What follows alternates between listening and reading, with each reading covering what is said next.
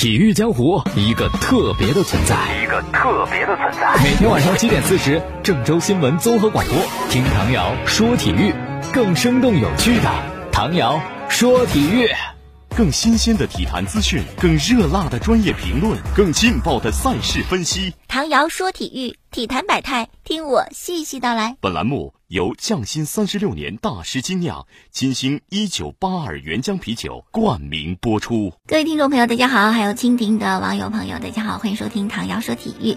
先来关注国家队吧。六号的晚上六点多，他们搭乘航班从广州飞到阿联酋的迪拜，要参加十四号跟叙利亚的比赛。这是四十强赛当中很重要的一场。哎，这么重要的比赛，据说国足啊没有像对阵马尔代夫或者对阵菲律宾那样包机去客场，而是坐了普通的民航航班。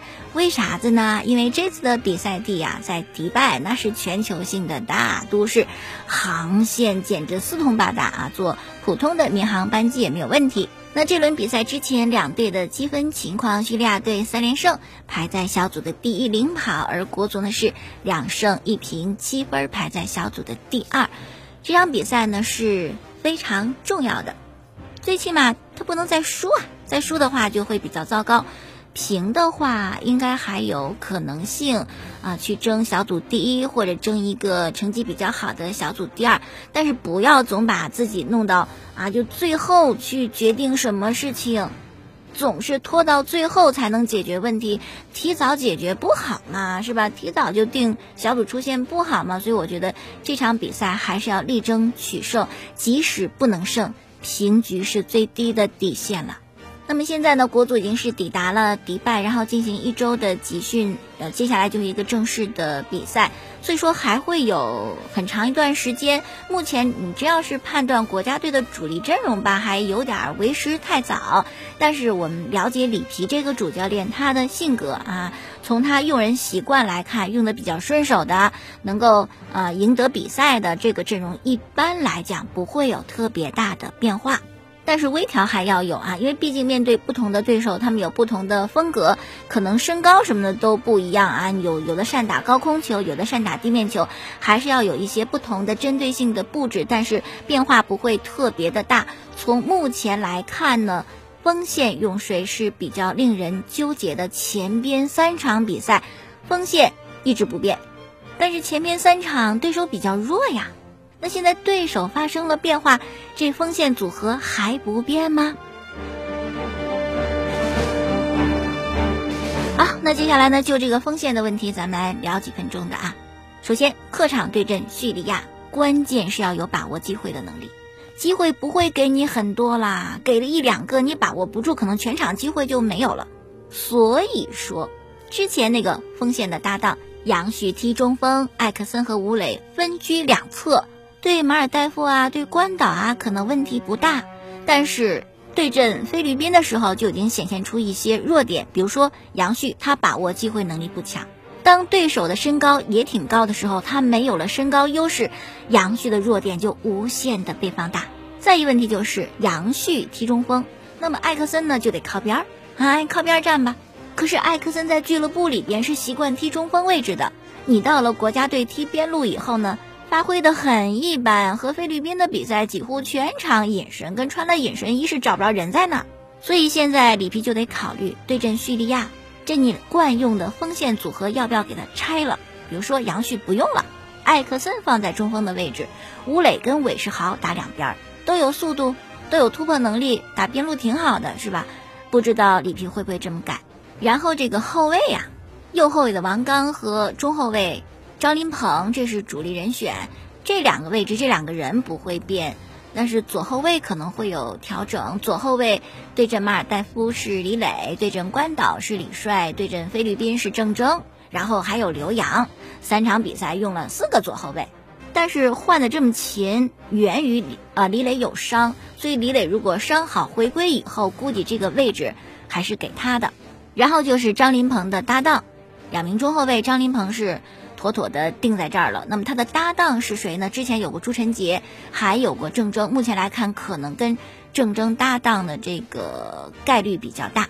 杨帆虽然是也有特点哈，可是对阵这样一个强队的比赛，中卫这个位置有时候更得靠经验。杨帆毕竟年轻人，经验少。中场呢，池中国、吴曦和蒿俊闵三场比赛都是他们仨，哎，配合的相得益彰，踢得挺好，所以里皮不会轻易的给拆了。但是也有一种说法，说是对阵叙利亚这么重要的比赛，经验丰富的老队长郑智肯定得出山。真的让他复出吗？要说郑智今年比赛打的不多，包括在俱乐部啊打的也不多，而且成绩也不是特别好。这么重要的比赛。是用一个老人呢，还是不用这个有经验但最近状态不好的老人呢？哎呀，我们说了这么多，都开始感到头疼啊！可见主教练这个也不是特别好干的活。我想里皮一定是得斟上一杯匠心三十六年大师精酿金星酒吧原浆啤酒，慢慢的品着啤酒，慢慢的思考这个人员问题。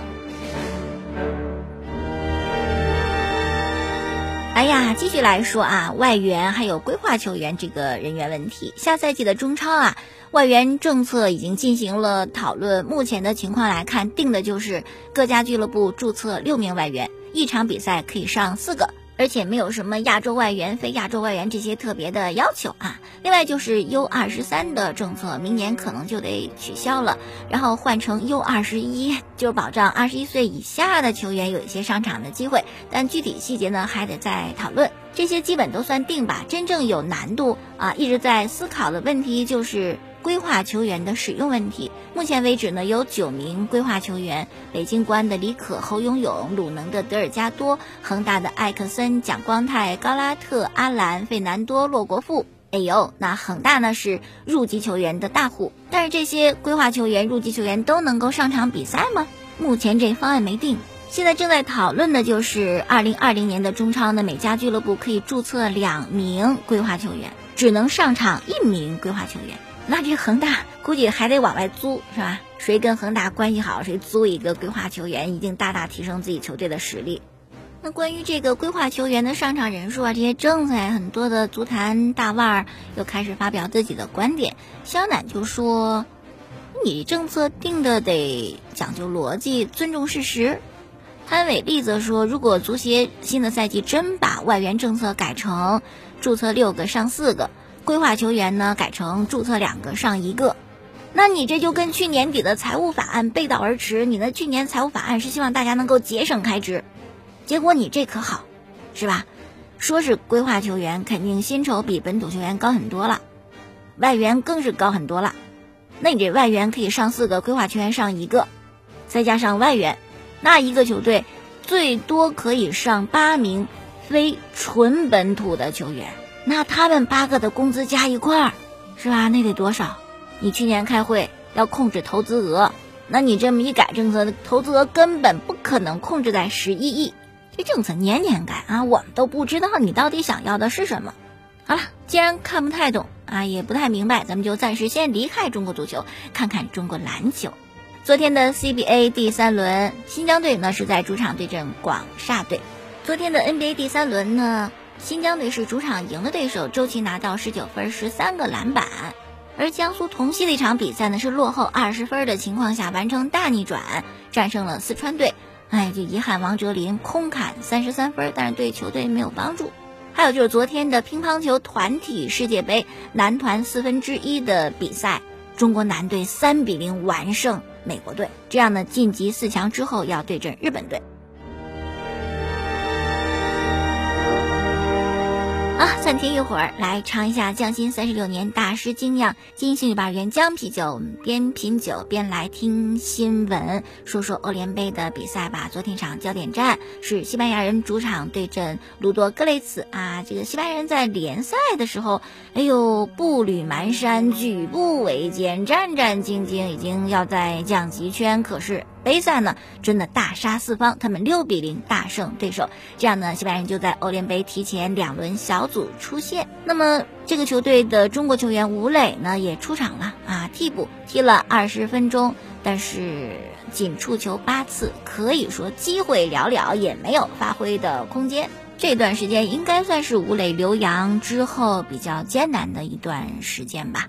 再说曼联啊，跟西班牙人一样，也是联赛不咋地，但是杯赛踢得挺好。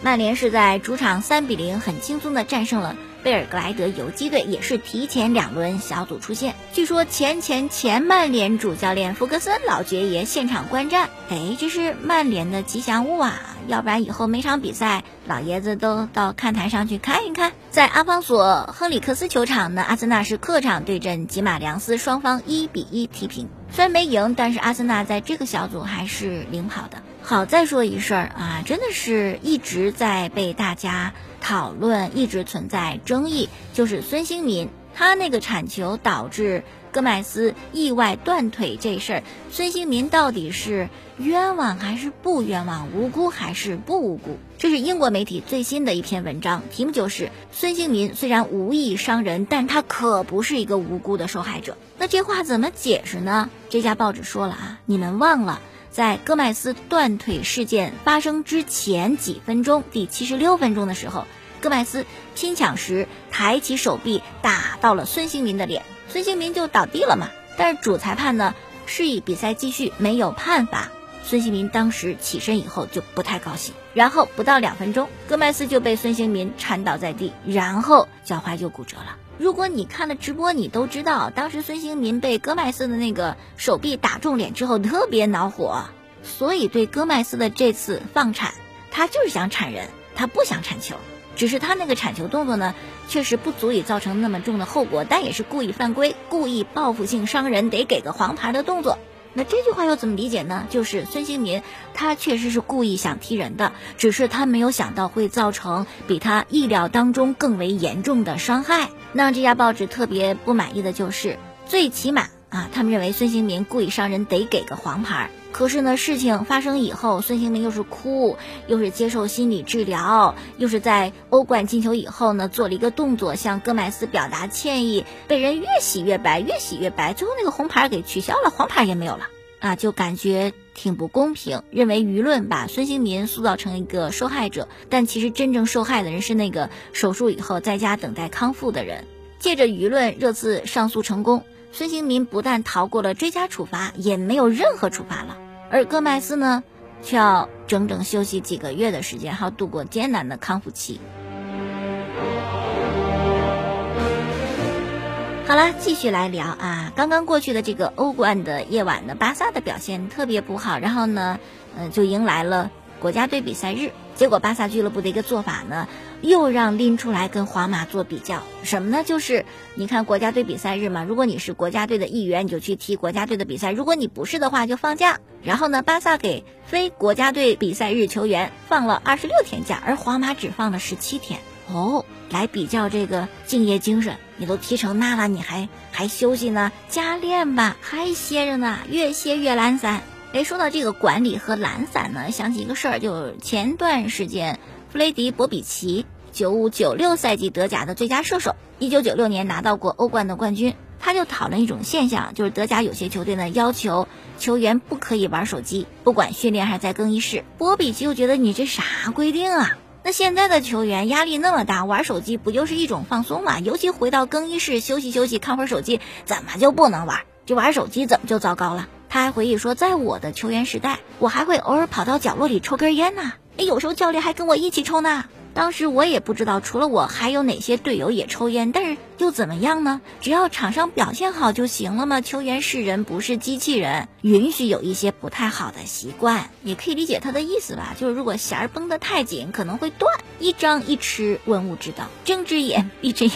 是不是更好管一些？其实道理就这样子，你这边说呢也说得过去，你那边说也说得过去。比如说我们管理的稍微松一些，啊，靠大家的自觉性。但有的人你能够自觉，有的人不自觉，你就得使劲管哈。所以教练。也是个不好干的活儿，要针对不同的球员有不同的管理方式。好了，今天就到这儿，感谢大家收听。过去的节目录音呢是在蜻蜓 FM 上搜索“唐瑶说球”。明天我们再见。更新鲜的体坛资讯，更热辣的专业评论，更劲爆的赛事分析。唐瑶说体育，体坛百态，听我细细道来。本栏目由匠心三十六年大师精酿金星一九八二原浆啤酒冠名播出。